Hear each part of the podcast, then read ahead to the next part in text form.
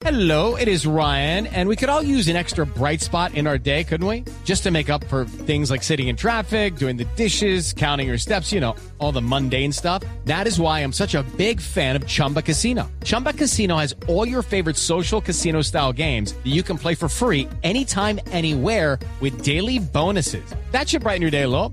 Actually, a lot. So sign up now at chumbacasino.com. That's chumbacasino.com. No purchase necessary. BGW. Void were prohibited by law. See terms and conditions. 18 plus. Sí.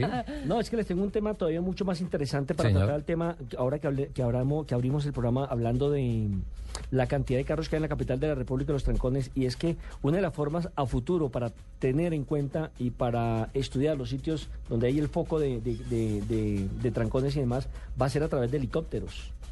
Helicópteros, Sí, como sí. lo hace Sao Paulo. Exactamente como lo hace Sao Paulo, solo que en Bogotá, bueno, en Bogotá no. ¿Cómo es, cómo es el la- tema? Me parece interesantísimo. En la comunidad donde se realice, sea Bogotá, sea Medellín, sea Colombia, cualquier país, eh, se están estudiando unos helicópteros miniatura, provistos de cámaras y conectividad que volarán vigilando las calles. Ah, es para rastreo de tráfico. Sí. Entonces, ¿en qué momento, en qué sitio exactamente hay un trancón, en qué sitio hay un accidente, eh, alguien varado? Entonces van eh, a través de esas cámaras y esa conectividad que debe haber con un centro, obviamente, eh, de por parte de Colombia sería el de la Secretaría de Tránsito. Secretaría de Tránsito y la Eh, Secretaría de Movilidad. Secretaría de Movilidad ir inmediatamente a, a solucionar, a darle una solución a ese problema, sacar de pronto la- los demás carros de esa vía, si hay un accidente, si está cerrada y demás, y permitirle a través de los GPS y eso a la gente eh, ir informando por dónde tiene que conducir, qué calles están más vacías, qué calles están más congestionadas y demás. Por ejemplo, eso funcionaría perfecto en una ciudad que tenga vías alternas, ¿le parece? Claro. Eh, sí. O sea, en Bogotá, ¿qué hacemos?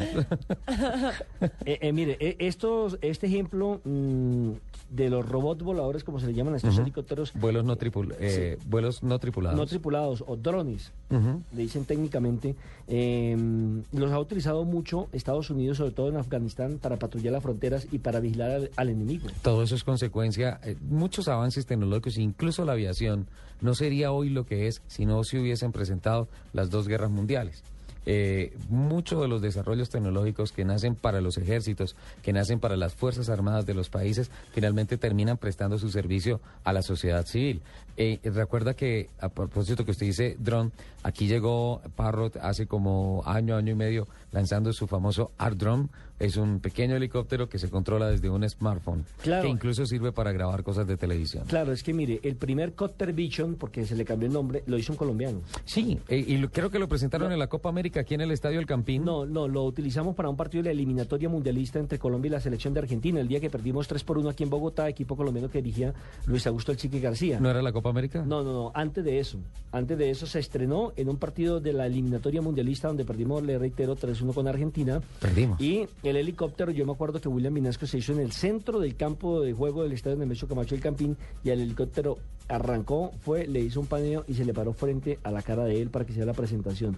De ahí pasó a donde estaba Javier Hernández Bonet, como el comentarista número uno de, de- de- de del Gol Caracol, y de ahí se desplazó hasta el Arcos Norte, donde me encontraba yo cubriendo la selección colombiana de fútbol. Eh, ¿Cuál es la anécdota? Eso funcionó divino, eso funcionó muy bonito. La anécdota es que no se fijaron y se le acabó la gasolina y el helicóptero casi le cae encima a Batistuta, a Gabriel Batistuta que se quedó, ellos estaban entrenando, Argentina estaba entrenando, entonces el helicóptero bajó a hacerle los primeros planos y hacer la reseña y a descrestar y los jugadores se, se pararon. No siguieron entrenando, sino que quedaron mirando el helicóptero, la nueva tecnología y demás, y se le acabó la gasolina y se cayó el helicóptero. No puede ser. Casi le cae a- al al jugador encima. Con ese mismo Copter Vision de un colombiano que infortunadamente fue el que lo diseñó y que ya murió, eh, se hizo el comercial. ¿Usted se acuerda de Gran Ahorrar, de los caballos por la playa? Sí, claro. Ese, co- con ese Copter Vision se grabó ese comercial. Espectacular.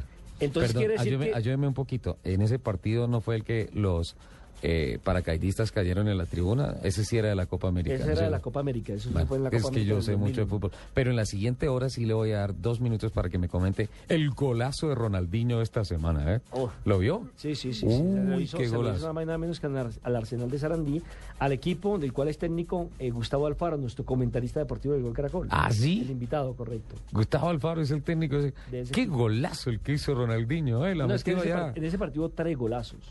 Pero el de Ronaldinho por la capacidad que tiene para definir.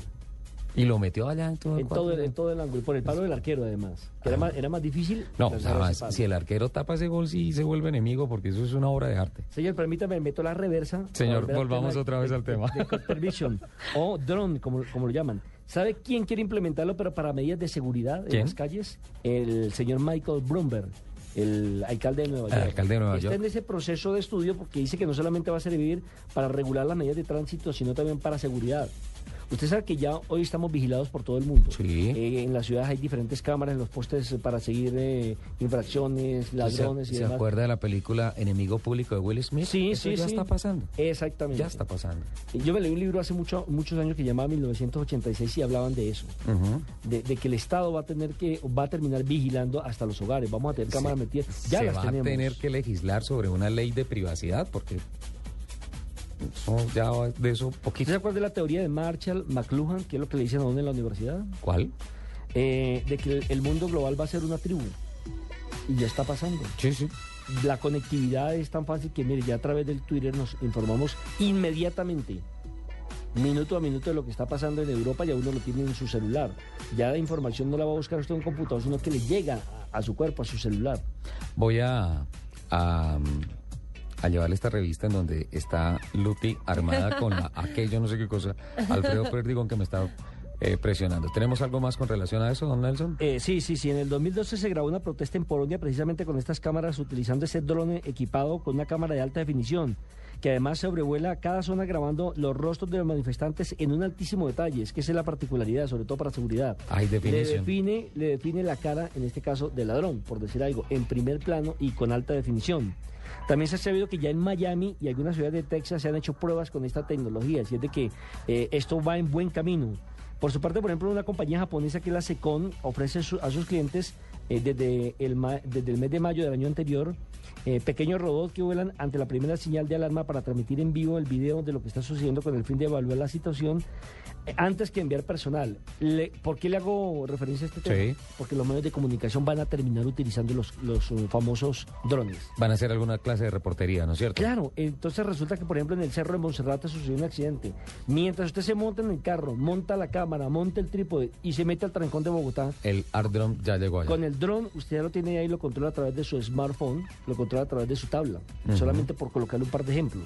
Y eso me llegaría tranquilamente esa información. Yo por la mañana estoy viendo las noticias de Caracol Televisión a la bellísima Mabel Lara y entonces me va a llegar el reporte al teléfono, las imágenes y todo. Sí, por ejemplo, la gente se estará preguntando qué es un dron. Vamos a darle. La definición más actual se refiere a una aeronave con capacidad de vuelo autónoma, es decir, que pueden ejecutar una misión de punto a punto guiada por un GPS, próximamente guiado por sensores y cámaras. O sea, va a haber unas rutas aéreas, unas autopistas aéreas por donde ellos se van a mover tranquilamente. Poseen entre 6 y 4 hélices que le permiten realizar complejas maniobras. Hoy en día se, se conocen para grabaciones de televisión los famosos quadricópter, hexacópter y octocópter. ¿Es correcto? que anteriormente con una sola hélice hacían lo que hacían, como usted contaba, en el partido de Colombia-Argentina. Acá, hoy en día, imagínense la estabilidad con seis y hasta ocho hélices de estos aparatos para grabación. ¿Qué es lo negativo que tendrían?